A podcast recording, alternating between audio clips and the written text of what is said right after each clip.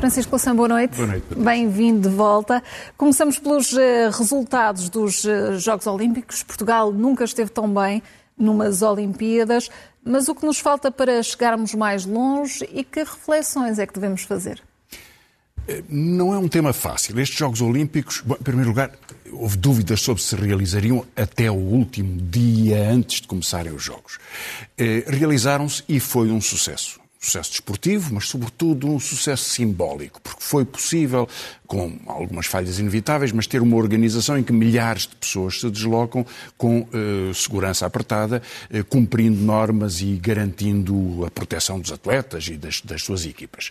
Foram, ao início, jogos importantes do ponto de vista simbólico, porque mais do que outros anteriores, uh, respeitaram a diversidade e as circunstâncias dos, dos atletas e das suas vidas e naturalizaram essa enorme enorme diversidade de, dos humanos. Eh, também reconhecendo alguns problemas, a pressão, a enorme pressão sobre os campeões, ou os que podem ser, as pessoas que podem vir a ser campeãs, eh, como, como se percebeu. Portanto, todos esses pontos de vista foram importantes, foram interessantes, foram reveladores e foram um sucesso.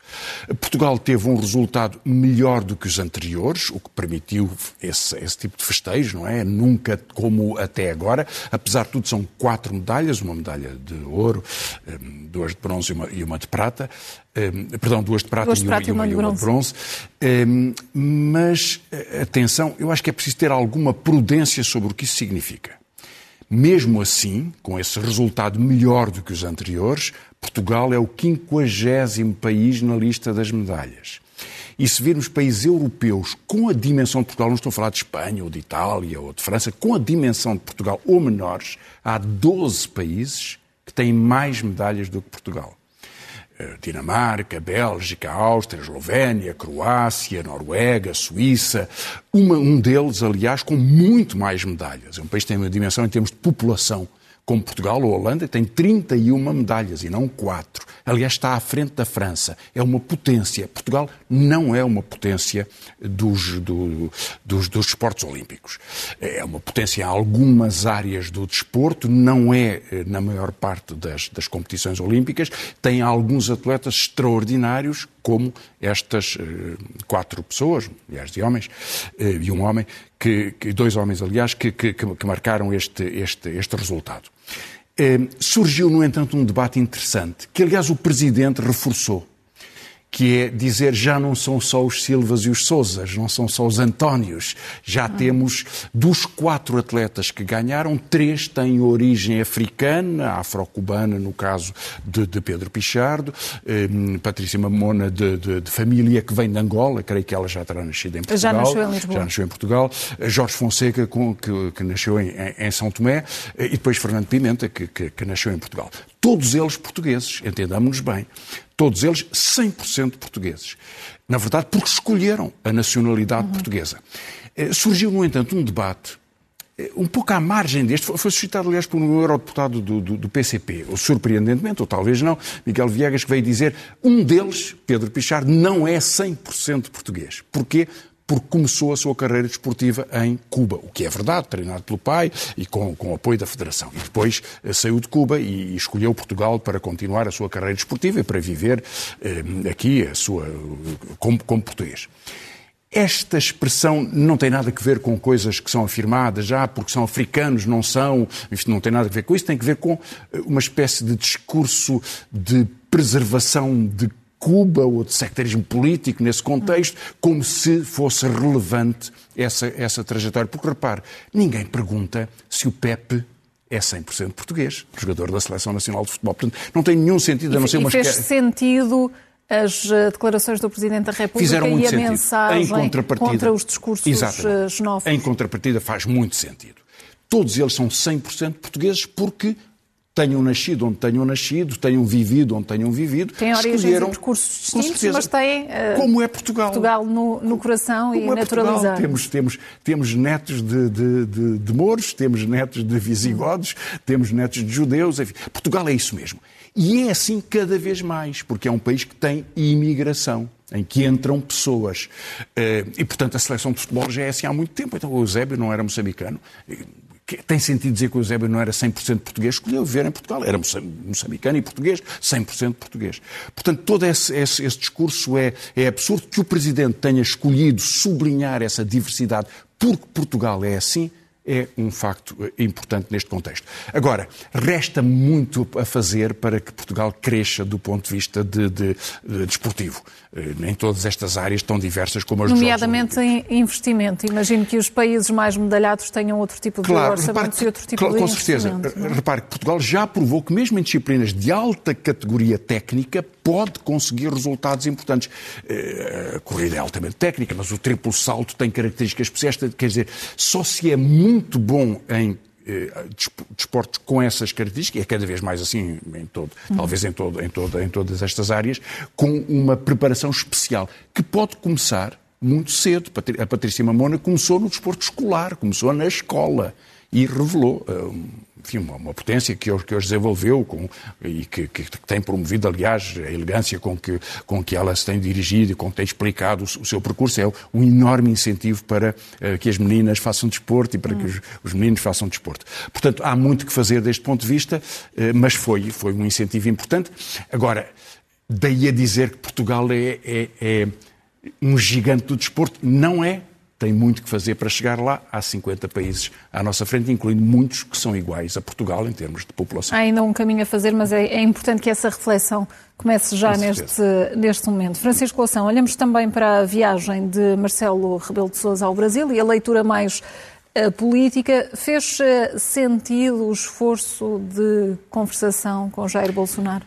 Bom, a viagem. Marcelo já fez duas viagens, não é? Foi à tomada de posse, foi dos poucos chefes de Estado que foi. Netanyahu brilhava naquele hum. contexto, porque era um aliado político direto de, de, Bolsonaro, ajudou a ganhar as eleições. Marcelo foi lá na altura para tentar, suponho que para tentar conhecer, perceber. Marcelo tem uma porventura exagerada confiança na sua capacidade de espalhar charme e de conseguir criar relações a partir daí. Bolsonaro é imune uh, ao charme, porque é um homem que tem a agenda própria fechada, uh, é de um sectarismo sobre o seu próprio país, tem meio milhão de mortos de, de Covid, uh, muito impulsionados pela incapacidade negacionista que ele, que ele promoveu. Mas Marcelo acha que pode estabelecer estas pontes e quer fazer delas algo de importante porque a CPLP depende o Brasil tem estado ausente, praticamente, aliás, não esteve presente na última cimeira, que foi importante. Eh, foi um dos países que impulsionou a adesão da Guiné Equatorial por razões de, de ambições petrolíferas, que é um país eh, que fala francês, em que ninguém fala português, é tudo uma, uma farsa eh, e uma fraude, aliás, esta, esta participação. A reiterada promessa de acabar com a pena de morte que é feita em, há anos sucessivos e que se vai arrastando, é agora, é em dezembro, tudo isto são fraudes.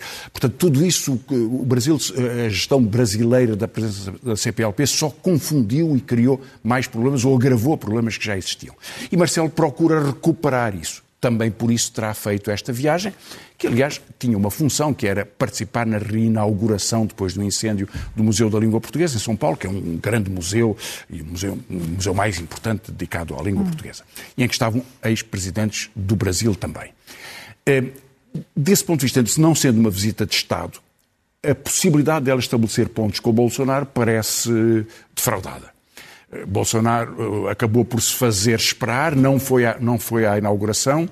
Eh, Lula acabou por se encontrar primeiro com eh, com, com Marcelo Rebelo de Sousa do que eh, Bolsonaro. Ele esteve com o Fernando Henrique Cardoso também, com, com, com Temer, ex-presidentes do Brasil. Depois falou com o Bolsonaro eh, e, e disso eu não creio que resulte rigorosamente nada. Na verdade, Bolsonaro aproveita estas visitas, que são raras.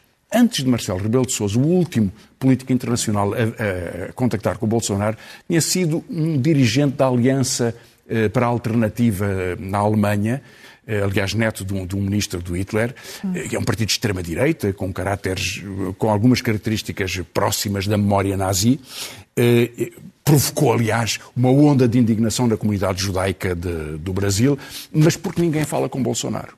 Bolsonaro é um homem que tem meio milhão de, de mortos às costas. Tem, hoje apareceu um, um, apelo de grandes empresários do Brasil que o tinham apoiado, em grande parte, a distanciarem-se dele e a pedir que não haja choques, porque Bolsonaro ameaça perturbar as eleições do próximo ano caso não seja mudado o sistema de voto, de voto eletrónico para, para voto impresso. O voto eletrónico no Brasil tem funcionado razoavelmente, de uma forma reconhecida, ninguém o questionou até agora, e é um pretexto que Bolsonaro inventou, invocando a ameaça de militares para poder, enfim, é o fantasma de um golpe militar para evitar as eleições que ele hum. sabe que pode perder.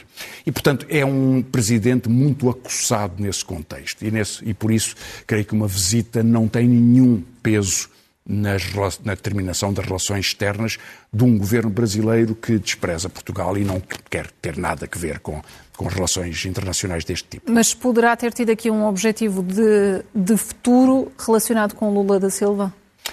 Bom, penso que, que, o facto de estabelecer uma ponte nesta, neste contacto particular com, com, com, Lula tem algum significado político e é também uma mensagem para Bolsonaro que se fez esperar e que só. Uh, a, relação entre dois chefes de Estado só é feita depois de um encontro com o principal dirigente oposicionista. Lula pode ganhar as eleições, mas ainda estamos longe das eleições, muita coisa pode acontecer, ele está muito à frente do ponto de vista das sondagens e há uma espécie de cansaço dos setores, eh, setores intermédios da sociedade, bastante à direita, que estão muito cansados deste tipo de governação, eh, enfim muito baseado na, na, hipocrisia, no insulto, em cavalgar problemas, em ameaçar sistematicamente, que é, hum. que é aquilo em que se baseia Bolsonaro. Vamos avançar para os ventos de mudança que nos chegam da banca, para as falências também de empresas, para as vagas de uh, despedimentos. Será difícil inverter esta maré? Bom, uh, o problema é saber o que é que realmente está a passar na banca, porque é um problema sistémico. A banca teve, em 2019, uh, os quatro principais bancos tiveram em 2019 2 mil milhões de euros de lucro. Um pouco menos em 2020, era de esperar, mesmo assim 1.100 milhões, estamos a falar do BPI, do BCP, da Caixa e do Santander, os quatro principais bancos. O novo banco, o quinto, teve prejuízo até agora, mas neste primeiro trimestre os resultados dispararam. Uh, o, veja, por exemplo, o Santander tem um resultado no primeiro trimestre de 200 milhões, dos quais dedica 165 a provisões para financiar despedimentos. O BCP tem 170 milhões, dedica 112 ao mesmo objetivo, despedimentos. A Caixa Geral tem 300 milhões e o BPI 185. E a novidade aqui é que o eh, novo banco passou a ter lucros também. Há aqui várias leituras, muito telegraficamente eu queria assinalar. Bom, a primeira é que os principais bancos, apesar dos seus resultados que comprovam a eficácia dos seus, dos seus serviços, querem jogar a longo prazo e, portanto, despedir milhares de trabalhadores, estamos a falar de muitos milhares de trabalhadores, porque estas verbas suportam eh, minimizações e reformas antecipadas e uma pressão enorme sobre os trabalhadores, em que já se vê no Santander, já se vê no BCP, BPI nem tanto, mas nestes dois tem-se visto muito e no novo banco tem acontecido muito ao longo do tempo. Portanto, a vaga vai continuar e não tem nenhuma relação com as necessidades económicas da empresa.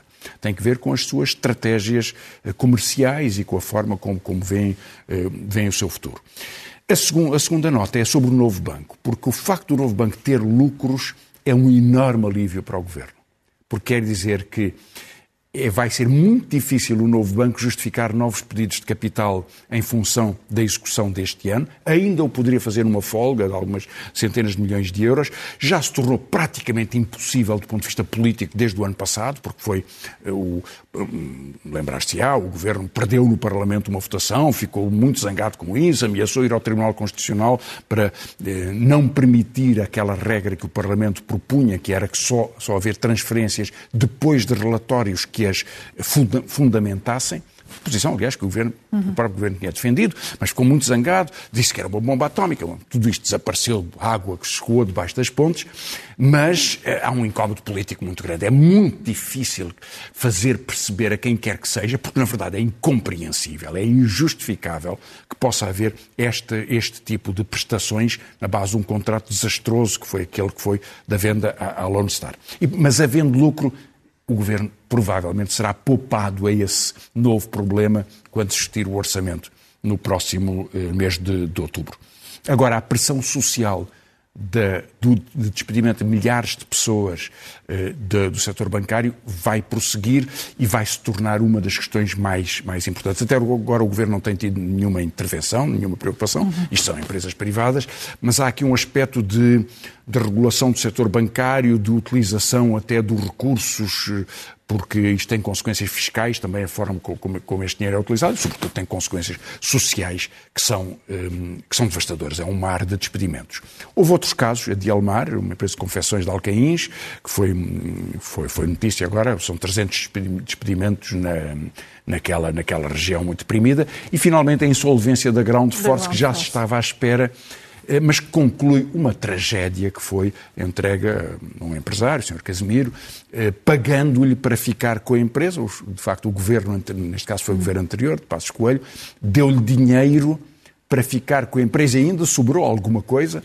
Portanto, ele lucrou ao ficar com uma empresa que geriu de uma forma desastrosa, tendo um capital de, de pessoas e de, de, um número de pessoas de qualidade técnica e de equipamento eh, nos, nos grandes aeroportos de, de, Portugal, portanto, que lhe davam um, uma rentabilidade elevada. Isso, tudo isso foi destruído e, portanto, esta insolvência permite agora resolver o problema com, com, uma intervenção pública que, que, possa verificar as condições em que a empresa possa operacionalizar. O Governo já disse que a quer, que a quer vender, que a quer enfim, veremos o que é que acontece, era, eh, isto é uma empresa que vem dentro da TAP. Na verdade, era parte da TAP. E quanto à TAP, ainda não temos, uh, não temos. desfecho. Uma decisão de Bruxelas, na melhor hum. das hipóteses, deverá chegar em outubro. É. Isso trará consequências? Trará consequências. Já sabe que será sempre um plano de redução a TAP já se preparou para isso, aliás, já saíram mais de 2 mil trabalhadores e há agora, por cima disso, um despedimento coletivo, que não é tanta gente, mas são algumas centenas de trabalhadores. Portanto, é uma situação muito dura de reajustamento, mas ainda está para vir outra das consequências, porque eh, a Comissão Europeia, normalmente, quando gera este tipo de processo, obriga as empresas a reduzirem a sua operação, ou seja, perder um certo número de slots, um certo número de, de, de, de capacidade de voo. Uh, e, nomeadamente, pode atingir algumas das rotas mais importantes da TAP. Falo pelas piores razões possíveis, que é favorecer outras empresas eh, e prejudicando a empresa que recebe este, este tipo de apoios, como outras receberam, e muito mais do que a TAP. A Lufthansa ou a Air France receberam muito mais do que a TAP. Neste contexto, o Governo procura uma solução que pode vir a ser muito problemática, que é fazer entrar a Lufthansa no capital da TAP. Já era um projeto do Nilman, já era um projeto anterior, ele volta à tona, pode ser uma pressão também da Comissão Europeia, porque a ideia era que basicamente houvesse algumas grandes companhias eh, a operar na Europa e que companhias de países eh, periféricos mais pequenos pudessem vir a ser absorvidas. Portanto, a TAP integrada na Lufthansa era um projeto muito consistente com, com esta ideia. Estrategicamente é péssimo para Portugal, não tem nenhum sentido. Portugal pode ter alianças, a TAP, aliás, faz parte de uma, de uma rede internacional, eh, mas a integrada na Lufthansa como um, departamento provincial da Lufthansa é um destino que não tem nenhum sentido, muito menos face ao esforço financeiro que o Estado e os portugueses estão a fazer neste contexto. Francisco Louça, muito uh, rapidamente vamos olhar para um, o aumento do salário mínimo e uma eventual poupança de esforços por parte do Governo no que diz respeito aos apoios? Sim, saíram os números. O aumento do salário mínimo tem cumprido as metas. O Governo comprometeu-se a subir até 750 euros e tem mantido o ritmo que o permitiria nas próximas duas subidas. Portanto, subiu de eh, 635 para 665, que é o que está. Portanto, tudo isso é, é importante, é um sinal e é o mínimo, porque 665 é um salário mínimo muito escasso para, eh, em famílias é em que possa haver só um salário, para o nível de vida que nós temos. Agora, o Governo, ao fazer este processo tão importante e ao cumprir a sua, uh, o seu compromisso eleitoral, e portanto o que é vantajoso, o que é importante, uh, decidiu uh, compensar as empresas. E dedicou 60 milhões de euros, sabe-se agora os números da execução desse, desse, dessas verbas, foram cerca de 33 milhões, um pouco, houve 55, cerca de 50, usou-se usou cerca de metade. Uhum. Isto tem alguns problemas. O primeiro problema é que esse dinheiro era, correspondia mais ou menos a pagar 84 euros e meio por cada trabalhador, a cada empresa que tivesse menos 635 ou 635 euros de salário mínimo, no, no caso desse trabalhador, subia mais 30 euros e o Estado dava-lhe 84, 84,5, o que é uma coisa um pouco estranha. Na verdade, isto eh, é problemático porque isso nunca pode manter-se ao longo do tempo. O Estado não pode estar a financiar os salários pode criar incentivos à investigação, à tecnologia, até à criação de emprego, ao lançamento de emprego, à qualidade, à qualidade faltam de emprego. Faltam por isso medidas para sustentar o emprego. E aí é que faltam medidas. tem um outro problema ainda, Patrícia, é que este dinheiro era tirado da TSU, portanto, o pagamento da contribuição patronal para a Segurança Social. E, portanto, na verdade, está a reduzir o financiamento da Segurança Social que vai pagar as pensões destes trabalhadores e todos os outros no futuro. E, portanto, foi sempre uma espécie de tabu financeiro, não se mexe na TSU, grandes polémicas no tempo do governo Passos Coelho, grandes polémicas no primeiro governo de António Costa e nunca aconteceu. Está a acontecer agora por esta via, por este subterfúgio e isso é um problema para a segurança social, é um problema para as políticas de emprego, porque não é assim que se pode sustentar políticas de emprego, é criando eh, capacidade produtiva e ampliando capacidade produtiva, especialização, competências e outras medidas nesse contexto. Francisco Louçã, vamos às sugestões de leitura. Algumas sugestões. Eh, Dois professores de Relações Internacionais, José Manuel Pureza e Marcos eh, Farias Ferreira, eh, publicaram uma coleção de ensaios sobre emancipar o mundo, relações internacionais dos dias de hoje, na Almedina, eh, problemas novos que há nas relações mundiais, alterações climáticas, novas relações, emergência de novas potências. Depois, alguns, algumas, alguns livros importantes na literatura portuguesa, de Mário Dionísio, Passageiro Clandestino, da Casa da Achada, a coleção Mário Dionísio, é o primeiro volume de, de, um inédito de Mário Dionísio, um grande escritor e grande pintor, de, eh, que eh, fazia uma, um diário. Este é o Diário de 1950 a 1957. Há um volume que acompanha, que explica cada uma das entradas, dando contexto, informação, detalhe. É um retrato fascinante e notável sobre o que era a vida cultural portuguesa nesses anos e a vida pública portuguesa. Ana Margarida de Carvalho, na Relógio d'Água, publica 10 contos da guerra, cartografias de lugares mal situados. Uma escritora tem feito uma carreira sólida. Um, João Miguel Fernandes Jorge, no Relógio d'Água, rodeado de ilha, começa com. é prosa, começa com um texto sobre a Ilha do Pico. Venho há poucos dias da Ilha do Pico também e de outras ilhas dos Açores, a que ele se dedica aqui com grande paixão. Eh, e um livro que eu queria trazer, não é literatura portuguesa, é o Booker Prize deste ano, Relógio d'Água também, David Diop, De Noite Todo o Sangue é Negro. Eh, o livro ganhou o prémio porque é uma memória extraordinariamente bem escrita, notável, eh, sobre os combatentes senegaleses no exército francês durante a Guerra Mundial. É uma história pouco conhecida, eh, creio que aliás na base da, da, história de um familiar, David Diop, que nasceu em França, mas viveu no Senegal e é de origem senegalesa. Aí está, 100% francês, 100% senegalês. E António Cunha e Silva eh, publica um livro sobre a musicalidade da pintura, na Seda Publicações. É um pintor eh, que trabalha sobre música e, portanto, é um livro com as suas ilustrações, um pintor versátil e queria trazê-lo também para falar, falando de literatura, falar também de outras artes. E só nos falta mesmo o Momento Zen. O Momento Zen é, uma, é um gosto apresentar um personagem novo, nunca cá esteve, uhum. eh, mas é um personagem importante, é João Tili. João Tili é o presidente do Conselho Nacional do Chega. Mas é sobretudo conhecido, bom, faz a sua vida política, naturalmente, porque é um dos chefes do negacionismo em Portugal. Não se vacinem nunca, nunca vacinarei os meus filhos, prometeu ele eh, pelos, eh, pelos santos eh, durante muito tempo. E agora vacinou-se.